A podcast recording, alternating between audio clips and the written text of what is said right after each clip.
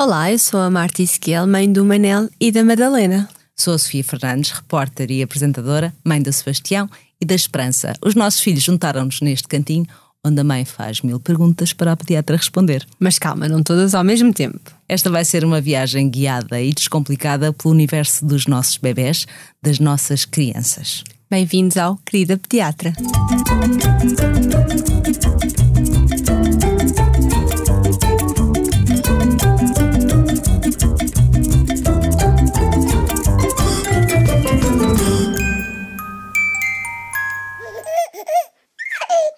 Este podcast tem o apoio do Continente do Bebê. Ora, hoje temos um tema quente. Muito quente. A amamentação, acho que o tempo vai, vai voar.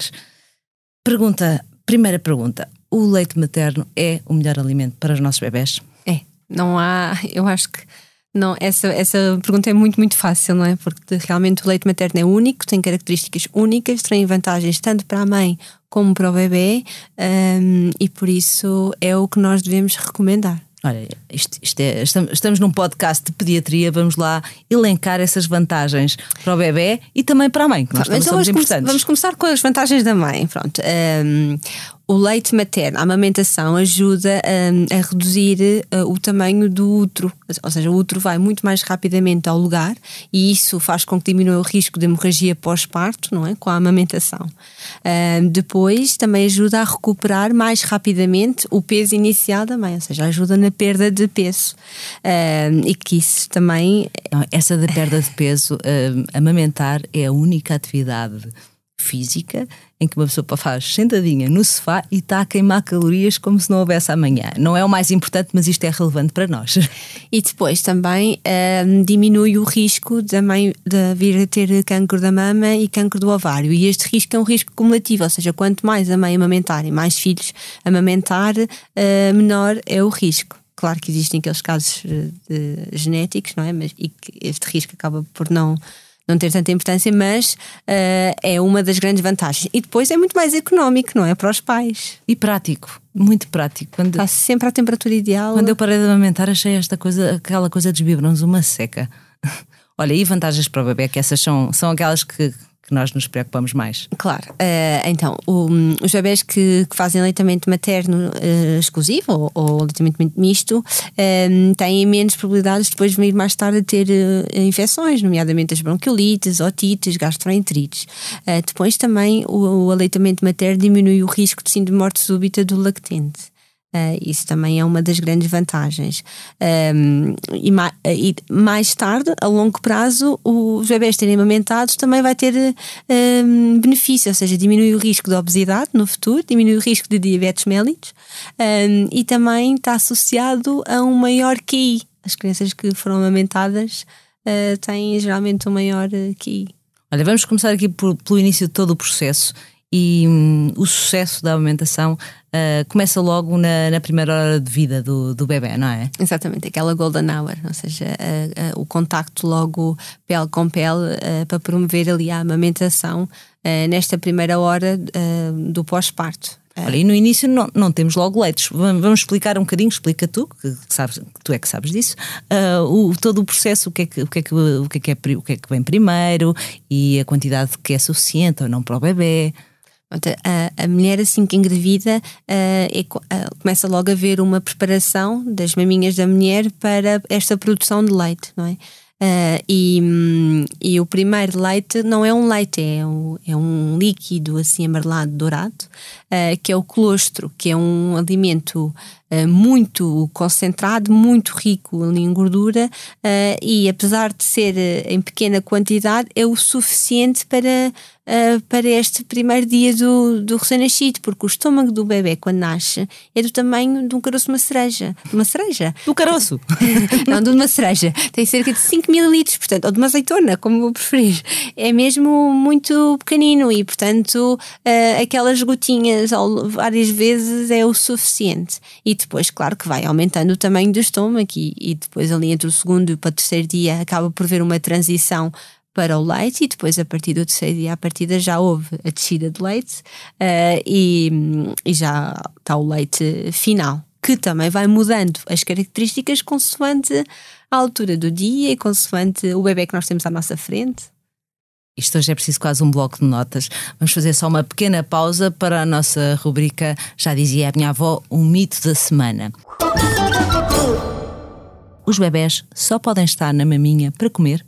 Não, ou seja, uh, os bebés gostam, uh, além de, de de, de, irem à amamentação, não é? De terem a maminha para, tar, para se amamentarem, também têm a sucção no nutritiva, portanto acabam por fazer, ter a xuxa, em vez de ser mesmo na xuxa, é na maminha e gostam de, de se confortar e de adormecer na maminha e é um processo natural e que faz parte. Voltamos ao nosso tema, uh, à parte, ao, ao, mamar em si, uh, assim, o beabá, que imagino que das, das, coisas mais importantes para que, para que a coisa corra bem é também explicar um bocadinho a pega e as várias posições. Exato, isso é, deve ser feito logo ainda na, na, gravidez, para a mãe saber mais ou menos o que, um, o, que, o que fazer, porque às vezes basta uma má pega uh, logo na primeira hora para fazer logo criar uma fissura e depois criar uh, várias complicações. Portanto, é importante explicar como é que o bebê deve pegar bem na maminha, ou seja, deve pegar com a boca bem aberta, não ali na pontinha, só ali na, na no mamilo, tem que pegar além no mamilo, como também na auréola, um, tem que ter o lábio inferior invertido, estar ali a barriga do bebê encostada à barriga da mãe, mesmo ali de frente com frente, uh, e depois nós observarmos os movimentos de sucção do bebê e ouvirmos o bebê deglutir o leite. E não é suposto doer. Ou seja, inicialmente, nas primeiras mamadas, é natural que os mamilos estejam mais sensíveis e até criar um bocadinho tal chamado calo, não é? Para, um, e deixe de doer, mas o processo de amamentação não é suposto doer. E quando está a doer, é sinal que o bebê está a pegar mal. Portanto, mais vale tirar o bebê da maminha e depois voltar a posicionar para ter certeza que as coisas correm bem. Isto é um, é um processo natural tão, tão bonito e tão, e tão ao mesmo tempo estranho que até o nosso corpo muda para, para preparar uh, esta, esta fase. Tu já me contaste nas nossas conversas uh, uh, o facto da auréola mudar, que no fundo é para ajudar ao alvo, não é? Exatamente, ou seja, a auréola fica mais escura, uh, no fundo, porque os bebés, quando nascem, têm uma visão muito mais reduzida e veem só mais uh, os tons escuros, não é? E então é para saberem aonde é que têm que ir. E, e, e se, se os bebés forem colocados na barriga e se nós deixarmos naturalmente o bebê trepar até à maminha, ele consegue, que é fantástico. Vai direto ao alvo. Olha, mas eh, uma das dúvidas que as pessoas têm é quando é que aparece o leite? A subida chama-se subida ou chama-se descida do leite? Os dois termos são usados muito frequentemente, mas se nós formos ver eh, fisiologicamente, o termo um bocadinho acaba de ser mais correto é descida, porque é a informação do cérebro, não é? Para libertar o leite. Um, e, portanto, o, a descida do leite acaba por ser a forma um bocadinho mais correta. E vai variar um bocadinho de mulher para mulher e, e consoante o tipo de parto, ou seja, no, os partos autóxicos, os partos normais, uh, acabam por ter esta descida um bocadinho mais precocemente, ao final do segundo dia, mais ou menos terceiro, e os partos por cesariana acabam por ter a descida um bocadinho mais tardia, portanto, acaba por ser mais por volta do terceiro, quarto dia. Já falámos na pega, Uh, na, na posi em, nas posições, que podem existir várias, uh, mas há aqui, pode haver aqui alguns fatores uh, que podem contribuir para que a amamentação não corra bem. Os vilões da, da amamentação. Queres, queres falar de alguns? Os vilões da amamentação acabam por ser um bocadinho as testinas, porque o bebê, quando nasce, apesar de ter o reflexo de sucção, Uh, não tem ainda, tem que aprender, não é? Tem que aprender a pegar bem na maminha para conseguir fazer uma sucção adequada. Uh, e se nós pusermos o bebê na maminha e depois a seguir, uh, em que ele, o bebê tem que abocanhar bem, tem que abrir bem a boca para mamar eficazmente e sem dor. Uh, e depois a seguir pusermos numa xuxa que tem um, uma, um bico muito reduzido, então ele tem que fechar a boca para chupar. E depois damos-lhe um bocadinho do, do leite seja leite materno ou leite adaptado com num biberão, que também é outra destina que tem que a seguir vamos pôr outra vez à maminha, o bebê acaba por ficar confuso, não é? Portanto, claro que pode haver indicações para oferecer o um suplemento, seja do leite materno com leite adaptado, mas felizmente existem outras formas de nós conseguimos suplementar o bebê sem interferir uh, na amamentação. Quais são? Por exemplo, por copo, uh, ou por, com uma sonda ou por seringa, mas isso, cada caso depois tem que ser aconselhado consoante o profissional que tem, que tem à frente. Mas uh, existem formas de nós suplementarmos o bebê caso haja indicação médica, sem interferir então com a pega da amamentação. E as xuxas não devem ser oferecidas até a pega estar bem uh, implementada, ou seja, oferecemos uma xuxa para o bebê logo no primeiro dia, claro que pode interferir depois com a amamentação. Olha, temos que amamentar X, X em X horas. Como é que funciona todo este processo, sobretudo aqui no início, em que as mães às vezes estão um bocadinho mais perdidas? A recomendação é a livre demanda, ou seja, o bebê mama quando o bebê quer e o choro acaba por ser um sinal tardio de fome. Ou seja, nós temos que estar ali, temos o, nosso, o bebê à nossa frente e nós temos que estar atentos aos sinais de fome. Ou seja, quando o bebê começa a pôr a língua de fora, a, parece que está a virar-se no berço à procura uh, da maminha, então é um sinal que está com fome. E estes intervalos variam porque uh, não tem que ser, não temos que estar fixos naquele duas em duas, três em três, quatro em quatro. Ou seja, o bebê pode mamar eficazmente bem e passado 20 minutos querer mais um bocadinho e está tudo bem. Ainda por cima, logo neste período neonatal, em que ainda não, não, não, não, está, não está tão implementado esta, esta questão uh, da amamentação. Portanto, é oferecer sempre que o bebê quiser e que a mãe sentir que ele possa ter uh, fome. Olha, uma das coisas que, que, às vezes nos assusta, assustou mais no, no, primeiro, no primeiro filho, que é saber se ele está a mamar bem, se ele está podemos ouvir qualquer coisinha, mas como é que temos a certeza que, que, que ele está a alimentar bem, além do, do, pesar, que às vezes pode não ser prático ir pesar todos os dias, não é? Um bebê que depois da maminha fica confortável, independentemente depois mais tarde seja faça um intervalo maior ou menor, mas um bebê que depois de mamar fica ali saciado, parece que está quase bêbado de sono, não é? é um bebê, um que faz muito xixi, que troca-se 8 a 10 fraldas de xixi por dia. é um bebê que está a se alimentar bem, não é? que está hidratado.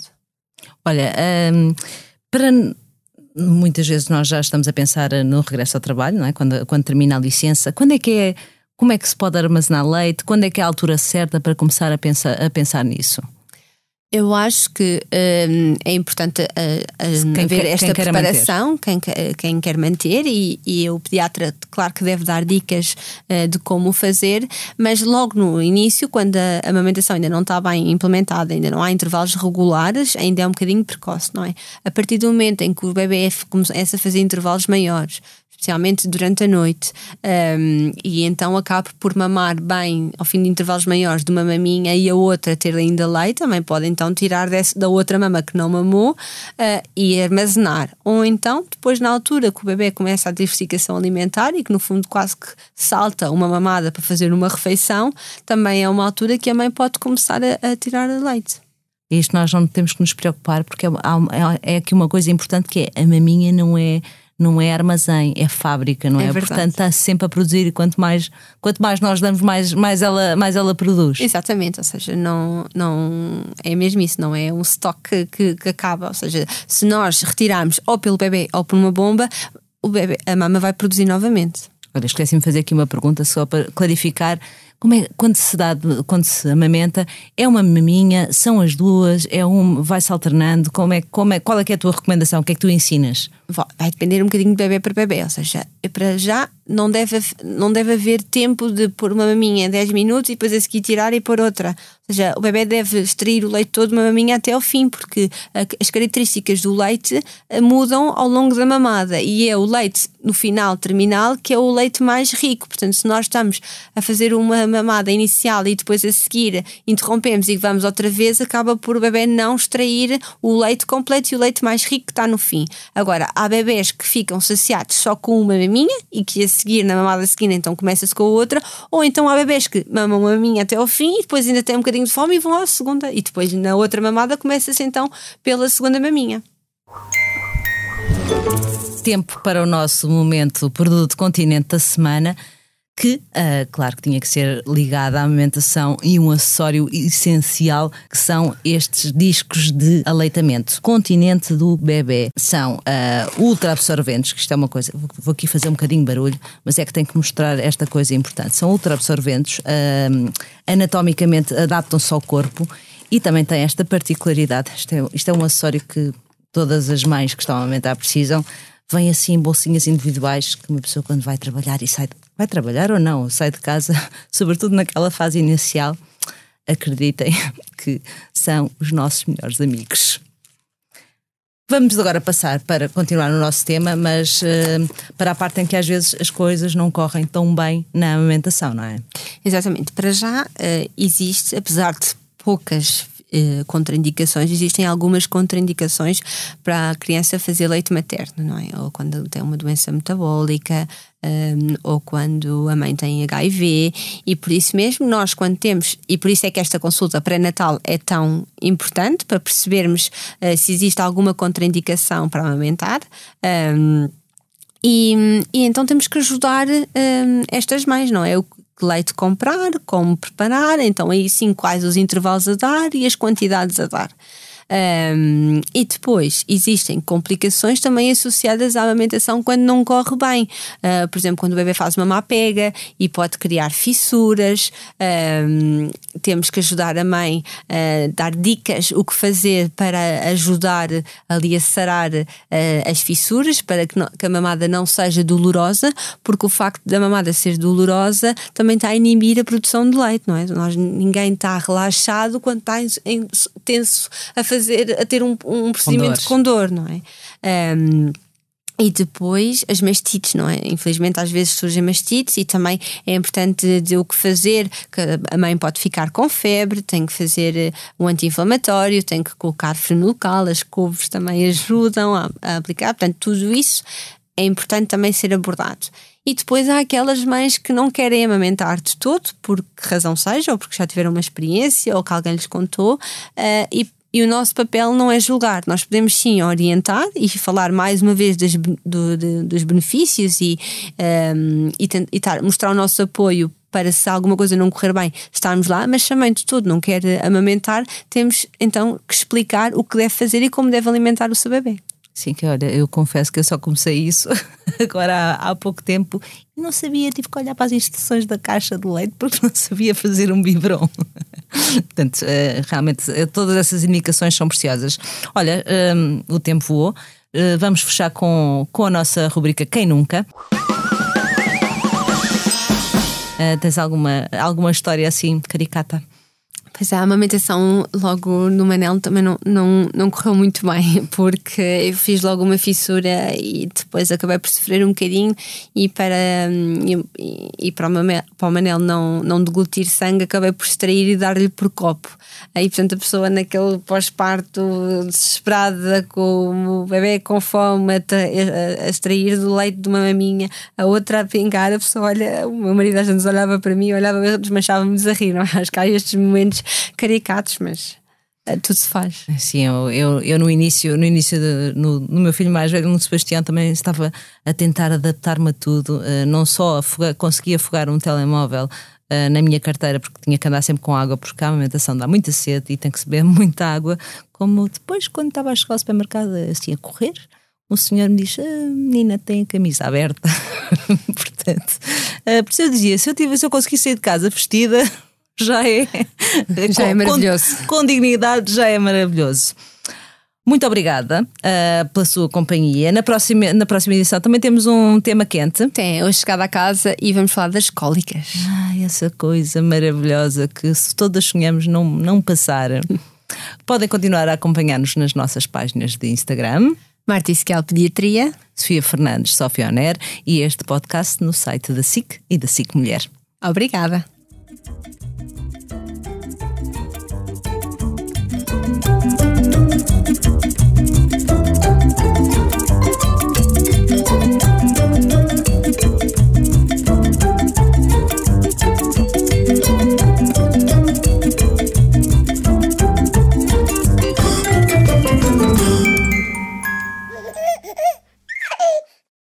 Este podcast tem o apoio do Continente do Bebê.